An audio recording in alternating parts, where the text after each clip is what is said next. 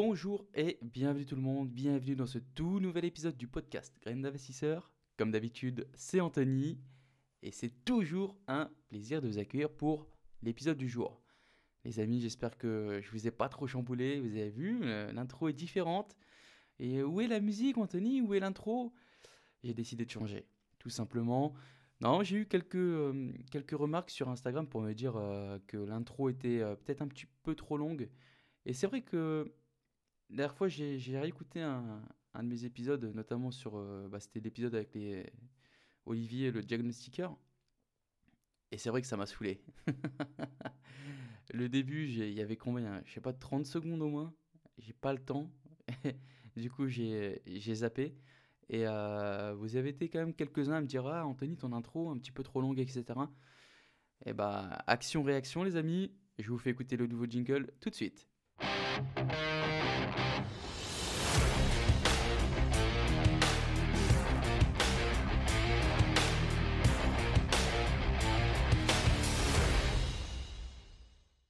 Les amis, qu'est-ce que vous en pensez? Est-ce que vous êtes chaud, ça donne la, patate ou pas? Franchement, euh, le petit effet un peu rock là, ça me, ça me botte bien, tu vois, en ce moment. Donc euh, allez, ça sera le, le jingle pendant une bonne partie, je pense, des prochains euh, épisodes de podcast. J'espère que ça vous plaira aussi. Et on va, tout de suite- on va commencer tout de suite par l'épisode du jour. Alors les amis, aujourd'hui, je vous fais vite fait un petit retour quand même info perso. Les amis, si vous voulez avoir vraiment des news, en ce moment, je mets quand même pas mal sur, euh, sur Insta. Euh, j'étais de retour dans le Nord la, semaine, euh, la semaine dernière, euh, vendredi, samedi, dimanche. Et alors, laisse tomber, c'était un calvaire. Eu, je, devais rentrer parce que je devais faire des visites pour, pour faire visiter mes, des futurs locataires. Du coup, c'est tout bon. Ça, c'est réglé. J'ai trouvé des locataires en or. Après, on va voir, hein, euh, sur le papier, en tout cas, sur le papier, tout va bien. Très bonne situation, etc. Euh, mais je devais aussi y aller pour euh, finir un peu les, dernières choses, tu vois, comme par, exemple faire le jardin.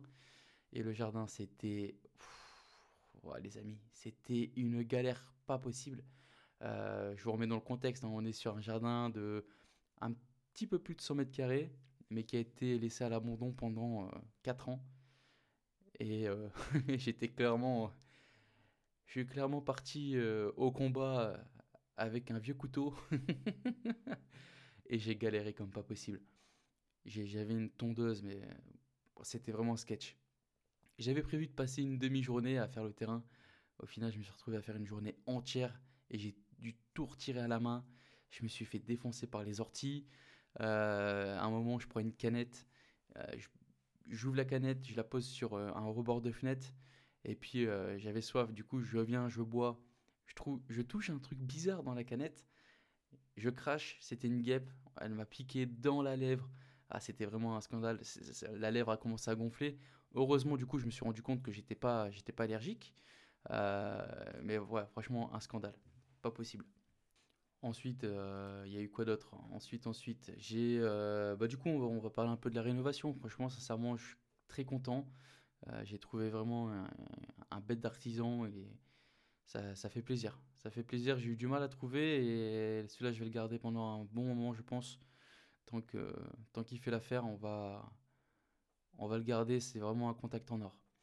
Euh, sinon, j'ai utilisé pour la toute première fois, les amis, euh, vous savez, je suis fan de Rentila euh, pour faire de la gestion locative, mais j'avais jamais utilisé vraiment Rentila pour faire un état des lieux, pour faire un, bail, etc. Du coup, c'est la première fois que j'utilise Rentila pour, pour, pour faire ça, une entrée des lieux, etc. Et franchement, c'est parfait. Je peux même faire signer mon, mon, mon état des lieux sur, sur tablette. Je peux faire signer euh, le, bail sur tablette, etc. C'est euh, euh, authentifié, le document après est verrouillé, etc. Franchement, c'est, Rentila, c'est vraiment une pépite. Je le, recommande vraiment à, tous les investisseurs qui veulent faire leur gestion locative eux-mêmes. C'est tip top. Les amis, on va passer tout de suite à l'actualité immobilière. J'en ai sélectionné deux. Un propriétaire assigne sa locataire pour loyer impayé. Il termine condamné pour avoir loué un 4 mètres carrés. Je l'ai mis parce que franchement, C'est quand même dingue. 4 mètres carrés, c'est quand, quand... je sais même pas ça ressemble à quoi. C'est un, petit toilette quoi. Enfin c'est un grand toilette on va dire. Non franchement c'est vraiment abusé. alors je vous lis l'info. Le tribunal judiciaire de Paris a condamné un propriétaire qui louait un local de 4,24 mètres carrés. La surface habitable doit être au moins de 9 mètres carrés pour un logement. La locataire a bien été condamnée à payer au bailleur la somme des 10 800 euros pour non-paiement du loyer du 1er décembre 2020 à la date de jugement, à savoir en mai 2022. En effet, l'indemnisation d'un trouble de jouissance ne dispensant pas réciproquement le locataire à son obligation de payer euh, le loyer, rappelle le tribunal. Mais par contre, la chambre meublée avait une surface de au sol de 6,89 m2 et d'une surface habitable de 4,24 m2. Pour rappel, un logement décent doit mesurer au minimum 9 m2. Le, le tribunal a donc estimé que ce, manquement du bailleur entraîne pour le locataire un trouble de jouissance qui justifie de l'indemniser à compter du 1er mai 2017 et jusqu'au mois de mai 2022, date du jugement, à hauteur de 177 euros par mois soit une somme globale de 10 800 euros. Bon, concrètement, elle a payé, mais elle a récupéré son argent. En gros, elle a été euh, logée gratuitement. Euh, je trouve ça vraiment léger quand même, comme, euh, comme sanction pour louer un, 4 mètres carrés. en gros, tu rembourses les loyers. bon, soit. C'est la, la loi française qui a jugé, la justice française, pardon, qui a jugé on va dans son sens. Deuxième actualité, euh, je l'ai mis parce que celle-là, elle me. Elle évoque quelque chose de spécial. Crédit immobilier, l'apport moyen atteint un nouveau record historique à 67 273 euros.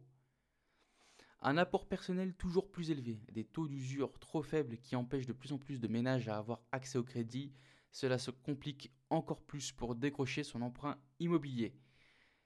C'est ce que montrent les chiffres du courtier Finance Conseil que vous dévoile ce matin en exclusivité, BFM Business. Aujourd'hui, 16% des demandes de crédit n'aboutissent plus. Pour que les dossiers passent, la seule option est d'emprunter moins et donc de mettre un apport de plus en plus conséquent dans les projets. Au deuxième trimestre, l'apport moyen atteint un record historique de 67 273 euros à l'échelle nationale, soit une hausse de près de 30% par rapport au début de l'année. C'est quand même dingue. 67 000, même moi, tu vois, mettre un apport, j'ai jamais mis un apport aussi conséquent. 67 000, c'est énorme. C'est énorme. Je sais pas qui met cet apport. Et les amis, il faut surtout se dire que c'est un, c'est un apport moyen. Hein. Donc il y a des gens qui mettent beaucoup plus, il y a des gens qui mettent moins. Par exemple, moi qui emprunte à zéro, euh, je suis compté dans les stats. Donc euh, il y a quelqu'un qui met beaucoup plus pour moi, tu vois. Donc euh, je suis quand même choqué. 67 000, ça, me paraît, euh, ça me paraît vraiment énorme. Bon, c'est tout bon pour l'actualité de la semaine. On passe tout de suite aux questions de la semaine.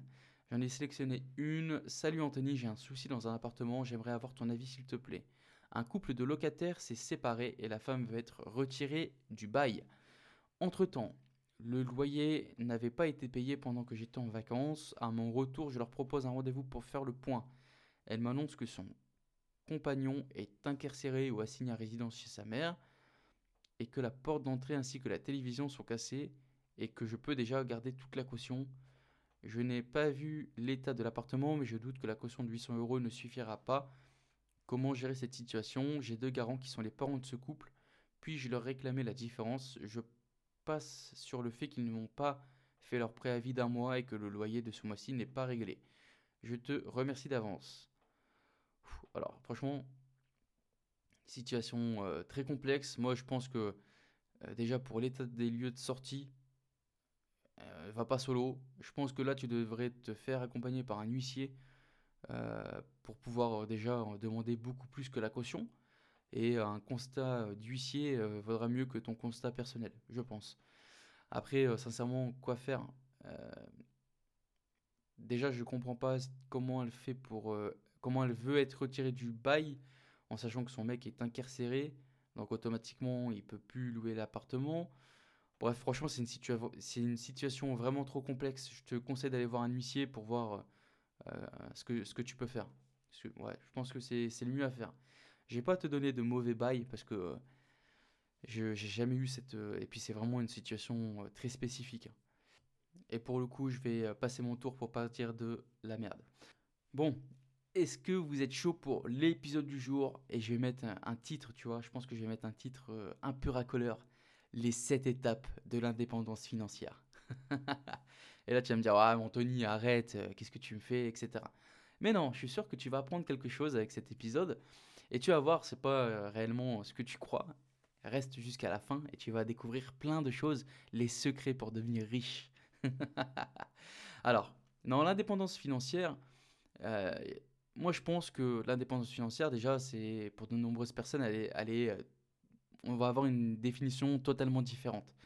Euh, je pense qu'on ne peut pas se mettre d'accord sur une seule et même définition sur laquelle tout le monde va s'entendre parce que elle est différente pour chacun. On peut peut-être considérer que l'indépendance financière c'est comme une ligne d'arrivée, mais soit tu franchis la ligne d'arrivée, soit tu es toujours dans la course. Moi je pense que l'indépendance financière est quand même plus euh, nuancée et je pense qu'on est capable de décomposer cet euh, objectif final, cet objectif majeur qui est l'indépendance financière, en une série d'étapes beaucoup plus petites. Et quelle que soit ta définition personnelle, je pense que tu vas être d'accord avec moi, mais on peut affirmer que l'indépendance financière, on peut la séparer à peu près en sept étapes. Je vais tout de suite t'énoncer l'étape 0. L'étape 0, c'est la dépendance financière totale. Sache que c'est par là où tout commence. On a tous commencé par là.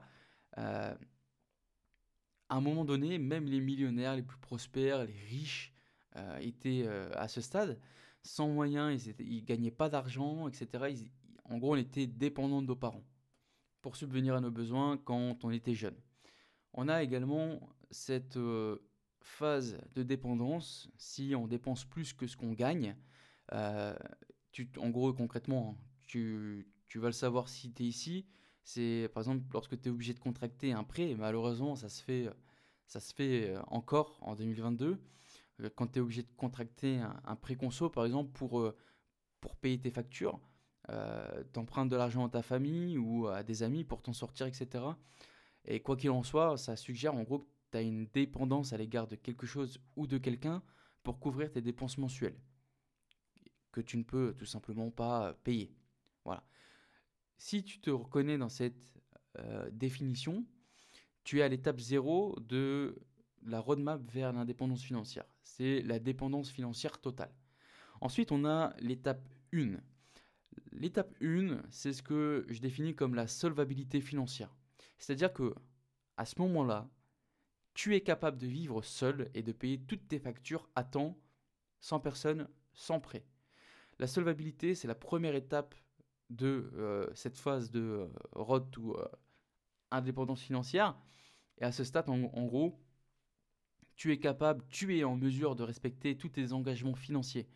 Tu es capable de payer toutes tes factures. Et tu n'as besoin de personne ni euh, de quoi que ce soit pour couvrir tes dépenses mensuellement.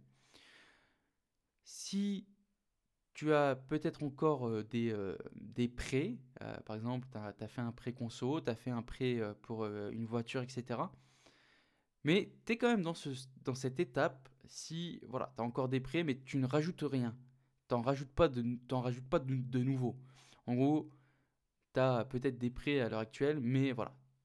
Tu as assez d'argent pour rembourser toutes tes factures, toutes tes dépenses.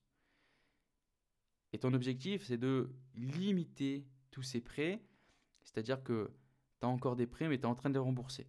Le plus important dans cette étape, c'est que tu es capable d'effectuer euh, tous tes paiements chaque mois sans problème. Tu es peut-être étudiant. Si tu es étudiant, j'ai pensé à toi, t'inquiète pas. La première étape vers la solvabilité euh, financière, ça va être d'obtenir un emploi. Cet emploi qui va te permettre de gagner suffisamment d'argent pour ne plus dépendre de tes parents pour tes besoins essentiels. Le logement, euh, les repas, etc., etc. Maintenant, si tu es déjà euh, salarié et étudiant, bah, ça va être peut-être d'atteindre la solvabilité financière en essayant d'obtenir un emploi qui va être mieux rémunéré, ou euh, ça va être par exemple de doubler tes, flux, euh, tes flux financiers entrants, ou de réduire tes dépenses tout simplement. Donc ça, ça va être l'étape 1. On va passer tout de suite à l'étape 2. Donc je vous rappelle, on est sur l'étape 0, dépendance financière totale, solvabilité financière. Et là, sur l'étape 2, on est sur de la stabilité financière. C'est une étape un petit peu au-dessus euh, de la solvabilité financière, euh, parce qu'en fait, ça va comprendre exactement cette même chose, mais avec une, mise en œuvre d'une réserve de certaines économies. Une fois que tu es en mesure de respecter tous tes engagements financiers et que tu as commencé à rembourser certaines dettes et que bah, voilà, tu es en mesure de réduire tes dépenses, tu vas pouvoir commencer à épargner. Cet argent supplémentaire, ça va être euh, votre fonds pour, euh, par exemple, des mauvais jours. Euh, par exemple, tu as une, une merde sur la voiture. Et ben voilà, ça va être une réserve de trésorerie vers laquelle tu vas pouvoir te tourner pour une dépense imprévue. Au lieu de devoir faire un prêt pour lever de l'argent pour, pour réparer cette voiture, eh ben il n'y a pas besoin. Tu as concocté une petite réserve d'argent vers laquelle tu vas pouvoir te tourner pour toutes les merdes. Normalement, aux étapes 0 et 1, si tu te retrouves en gros avec une euh, face à une dépense urgente, le seul choix que tu avais, ça va être d'emprunter de l'argent, ça va être de d'appeler les parents. des fois, des fois on appelle papa maman. Ça va être de contracter un prêt ou euh, de prendre du retard, par exemple, dans le paiement de factures que, que tu devais payer et que euh, tu ne vas pas payer parce que tu as, l'urgence. Tu as une urgence. Mais ça ne serait pas le cas si tu avais des économies, tu vois. Par contre, à ce stade, il est encore euh, acceptable et normal euh, si tu pars d'une situation euh, vraiment pas ouf, il est encore normal d'avoir des dettes importantes. l'objectif à cette étape, c'est que voilà, tu as une stabilité financière et tu es capable de régler tous les mois tes prêts et que tu commences à rembourser la majeure partie de tes dettes de consommation, c'est-à-dire euh, si euh, tu as fait un prêt conso, tu as fait un prêt euh, pour acheter une voiture, etc., etc. Mais il est surtout important de ne pas t'endetter davantage. Parce que tout ça, ça va te mener vers l'étape numéro 3. L'étape numéro 3, ça va être la libération de la dette. C'est-à-dire que à ce stade, tu n'es quasiment plus redevable à aucun créancier. Si, en gros, tu as établi une stabilité financière suffisante, dans toutes tes dépenses, tu as réussi à, mettre de l'argent de côté pour euh, concocter ce fonds d'urgence et tu as commencé à rembourser la plupart, la majeure partie de tes dettes de consommation.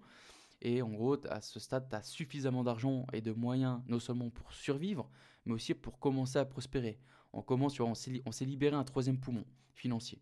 Tu ne vis plus au jour le jour, tu as fait des réserves de liquidité qui peuvent aider en cas d'urgence et tu n'as presque plus de dettes. C'est à ce moment-là que la valeur de l'argent n'est plus qu'un simple filet de sécurité, mais c'est maintenant, ça devient réellement un outil qui est là pour vous aider à créer une vie meilleure et plus confortable. C'est-à-dire que à partir de cette étape 3, tu peux commencer à utiliser ton argent à des fins d'investissement. Je pense que l'étape 3, c'est vraiment la base. C'est la base euh, pour commencer à investir. C'est-à-dire que si tu es dans les étapes 0, 1, 2, bah malheureusement, c'est des étapes qui sont nécessaires. Tu es obligé de passer par ces étapes. Mais pour commencer réellement à investir, tu as besoin d'être dans l'étape 3. Ne plus avoir de dette. Je pense que tu as besoin d'une situation saine pour euh, commencer quelque chose de sain et que si jamais euh, t'es pas capable d'avoir, t'es pas capable de mettre de l'argent de côté, tu vois, c'est comme je vais vite faire un petit parallèle, mais moi je connais des gens qui, qui, ont commencé à investir sans fonds de sécurité, euh, bah, ils se sont vite cassés la gueule. Malheureusement, le hasard euh, s'est retourné contre eux, mais le mec a investi sans avoir, je crois qu'il devait avoir genre 500 balles de côté, et sa chaudière est tombée en panne. Il a dû changer sa chaudière. Comment il a fait? Bah, Il a fait un prêt Sofinco. Il a, il a levé 5000 balles à Sofaco et ça l'a mis, euh, mis dedans, tu vois.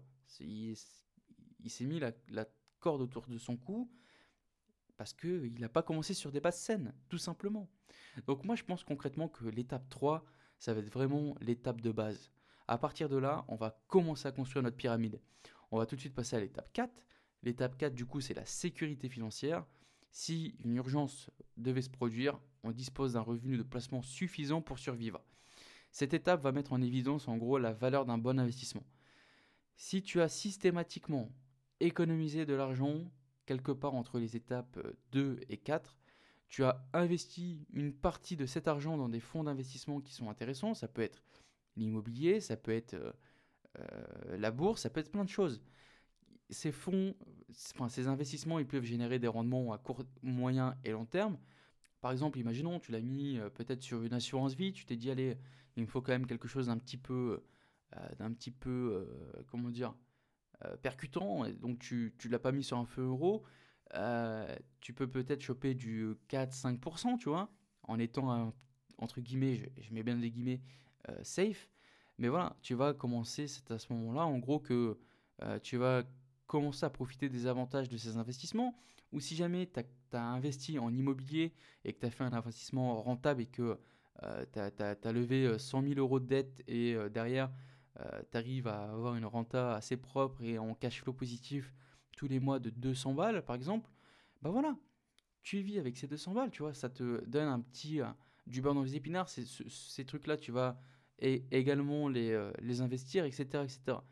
Maintenant, si ton revenu de placement est suffisant pour couvrir tes principales dépenses de base, par exemple le logement, la nourriture, toutes les taxes, le transport, etc., c'est à ce moment-là que tu as atteint le stade de la sécurité financière. Maintenant, je vais quand même mettre un haut là. La sécurité financière, ça ne signifie pas nécessairement que tu es capable à l'heure actuelle, là tout de suite, de quitter ton emploi.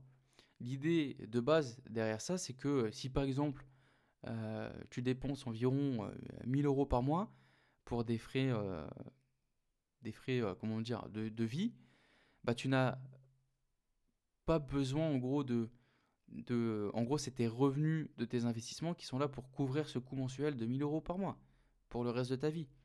Ça ne couvre pas, euh, ça va pas, bien sûr, ça va pas couvrir les dépenses euh, exceptionnelles pour des choses euh, diverses ou du petit confort, ou par exemple tu vas te faire plaisir, les vacances, etc., etc. Mais ça va, des, ça va couvrir tes dépenses de vie, comment dire, de vie standard. Voilà. Et par contre, pour les petits euh, à côté, pour on va se plaisir, les petits restos, etc., etc., tu as toujours besoin de tes revenus salariés.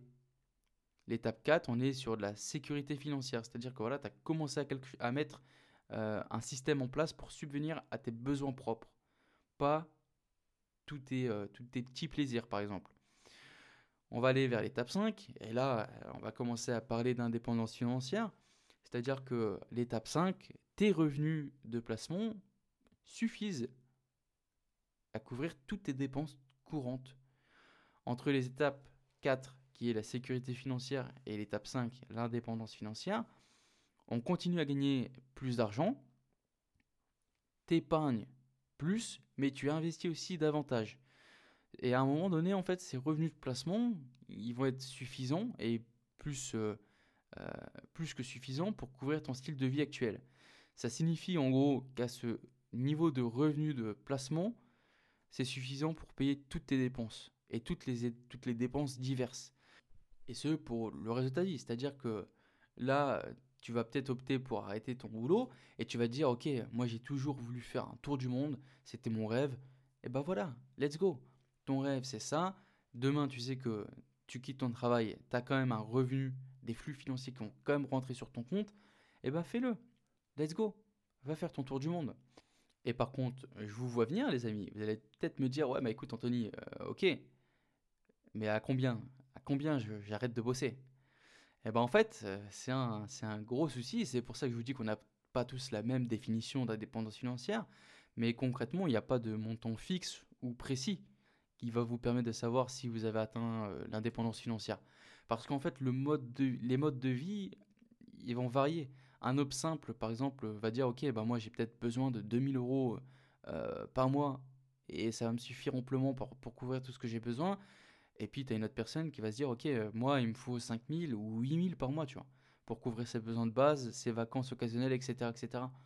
Donc, j'ai pas réellement de, de, réponse à t'apporter. Ce qui va nous mener à, à l'étape 6. L'étape 6, on est sur de la liberté financière. Écoute la petite euh, subtilité. Étape 5, indépendance financière. Étape 6, liberté financière. Concrètement, euh, tu as suffisamment de revenus de placement, tu as suffisamment investi, et maintenant tous ces revenus, ils sont vraiment excédentaires pour t'offrir des choses incroyables, euh, une vie de, pacha, une vie comme, comme jamais tu te l'es imaginé, concrètement. C'est la définition de la vie de rêve, tu vois le truc? C'est pour moi la dernière étape. Tu vas te dire, ok Anthony, mais attends, tout à l'heure tu m'as parlé des sept étapes. Et tu vas voir, je t'ai quand même gardé la septième. C'est un peu du hors catégorie, c'est vraiment pour le kiff. Mais pour moi, c'est vraiment la liberté financière. On est sur la dernière étape. C'est l'étape où, en gros, tu en as assez pour tout ton style de vie, à la fois de base, à la fois du confort et de toutes les expériences. Tu en as suffisamment, en gros, tu as suffisamment de revenus passifs que tu peux utiliser pour maintenant investir sereinement dans encore plus d'affaires, pour acheter plus d'immobilier. Tu vas pouvoir à, cette, à ce stade faire des dons à des organismes euh, de, de, bienfaisance, ou même si tu es chaud d'en créer un, tu vois. C'est truc de dingue. À ce stade, on parle plus de, de gestion intelligente de l'argent, on est sur de la gestion intelligente des actifs. C'est-à-dire que voilà, là, tu es au summum. C'est-à-dire qu'à ce stade, tu vas plus te poser la question de euh, ok, comment je vais faire, etc., etc. Les questions que tu vas te poser, c'est en gros, ok, maintenant, euh, euh, qui vont être les personnes qui vont bénéficier après ma mort de tous ces actifs, de tous ces investissements? Comment est-ce que je vais les répartir, les distribuer à ma famille, à mes proches, etc., etc. Et ce sont en gros les nouvelles questions que tu vas te poser avant d'atteindre le step ultime qui est l'abondance financière. L'étape 7, l'abondance financière. Alors je le mets un petit peu en hors catégorie Concrètement, on est sur de la liberté financière sous stéroïde directement. Euh, tu as tellement d'oseille, tellement d'argent que tu ne peux plus dépenser ton argent assez rapidement. Tu as tellement de flux entrant que même si tu te, mettais euh, vraiment, tu n'arriverais pas à dépenser. Ton patrimoine va te suivre probablement euh, même après ta mort. C'est-à-dire que tu vas laisser un héritage bien, bien potelé, bien gras, et tu vas nourrir euh, certainement une ou deux, voire trois générations euh, après ta mort. et ça, c'est plutôt cool, non? Bon, euh, concrètement, voilà, on est sur l'abondance financière. C'est un step que j'ai, on va dire, un peu mis à part, parce que voilà, c'est c'est vraiment, c'est un peu cliché de dire ça, même si je le souhaite à tout le monde, hein, bien sûr. Mais voilà. Concrètement, voilà, les amis, hein, pour clôturer cet épisode, on fait la petite, la petite conclusion. Euh, pour la plupart des gens, l'indépendance financière, c'est considéré comme l'objectif final et on va accorder euh, très peu d'importance. Franchement, les amis, dites-moi la vérité. Combien de fois vous avez entendu ces, étapes? Et pourtant, malheureusement, c'est euh, des passages obligatoires. On a tous commencé en étant dépendant, on a tous commencé en épargnant, on a tous commencé en investissant nos économies, etc. etc. Et voilà, l'indépendance, c'est euh, l'objectif final pour euh, bon nombre d'entre nous, et on accorde très peu d'intention à toutes les étapes qui la précèdent de cette indépendance financière. Et pourtant, cette vision, elle va transformer la liberté financière en un mirage, un rêve d'impossible, une licorne financière, par exemple. Et il y a beaucoup d'entre nous qui vont, ils vont tout simplement finir quelque part entre les étapes 2 et 3, voire 4, et ils vont jamais essayer, ils vont jamais réussir à dépasser ces étapes. Mais si on considère que l'indépendance financière, c'est un processus, l'objectif va devenir quand même beaucoup plus réalisable et réaliste surtout. Et ça va rendre le voyage aussi euh, moins difficile, moins frustrant. Et comme ça, tu n'es pas obligé de rester coincé euh, euh, à l'étape 1, par exemple. Si tu es coincé à l'étape 1, qui, je te fais un petit rappel, qui est la solvabilité financière, c'est-à-dire que tu arrives seulement à, rembourser toutes tes dettes tous les mois, voilà, c'est pas l'objectif. Faut pas rester coincé à l'étape 1. Maintenant, si vous parvenez à, te vous débarrasser de, vos dettes, euh, vos prêts, etc., euh, etc., c'est très bien. Maintenant, l'objectif, ça va être de vous concentrer sur l'épargne. il faut mettre minimum 10% de votre revenu salarié tous les mois de côté. Et 10%, les amis, je, l'ai déjà dit à travers ce podcast, mais c'est vraiment le minimum. Plus tu vas mettre de côté et plus tu vas pouvoir euh, passer la deuxième, la troisième, tu vois. Donc, l'objectif, si, euh, si jamais tu es, à ce stade, il n'y a pas de mal. Hein. On a tous commencé euh, par là, moi aussi. Mais voilà, fixe-toi un objectif d'ici l'année prochaine de commencer à rembourser tous tes prêts, de travailler plus dur, de faire le nécessaire et faire que chaque action, aussi petite soit-elle, va devenir un point de passage crucial vers, euh, vers euh, l'extrémité qui est l'indépendance financière. Et ces étapes d'indépendance financière, elles vont conduire également euh, à un élément qui est fondamental et essentiel, c'est de faire des investissements.